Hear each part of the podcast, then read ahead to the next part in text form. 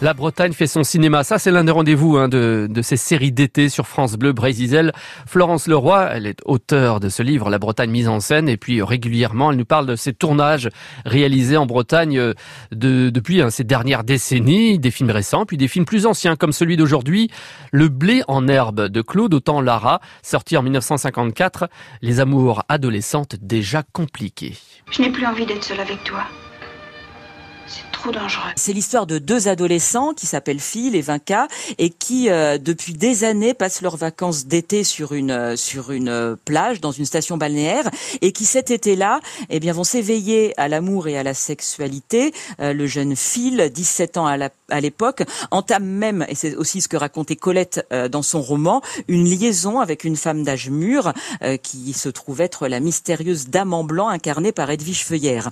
Alors c'est un film qui est sorti en 1954 dans une France qui était encore très puritaine euh, à l'époque. Et donc le film, évidemment, n'a pas manqué de, de faire scandale. Il a déclenché l'opposition euh, des cercles conservateurs, des associations patriotiques, euh, des ligues de décence qui disaient craindre pour la jeunesse.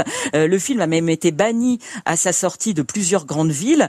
Et toute cette agitation, d'ailleurs, n'a pas été pour déplaire à Colette, dont la liberté était depuis longtemps longtemps déjà assumé et qui ne s'embarrassait pas vraiment de, de manière et de faux semblants. Le blé en herbe, d'ailleurs, son roman euh, s'inspire euh, de la relation qu'elle avait eue elle-même avec le jeune Bertrand de Jouvenel en 1920. Lui avait 17 ans à l'époque et elle en avait 47. Claude Autant-Lara a choisi d'en filmer les extérieurs à Erquy. On reconnaît par exemple euh, la villa Meriem, on reconnaît la grève du Goulet, on reconnaît la plage de, de Caroual. C'est très cohérent avec le roman de Colette puisque la romancière a longtemps possédé un refuge breton sur cette même côte d'émeraude. Euh, c'était le manoir de Roseven. Et donc, forcément, les paysages, les plages, le, décor euh, du film est très semblable à, au, décor dans lequel euh, vivait Colette à l'époque. Colette qui a vécu toutes ses vacances pendant une quinzaine d'années à partir de 1910 dans ce manoir.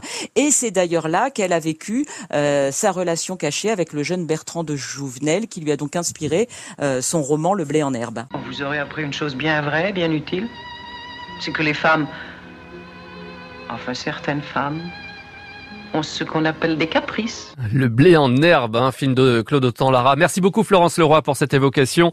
Dans la Bretagne fait son cinéma.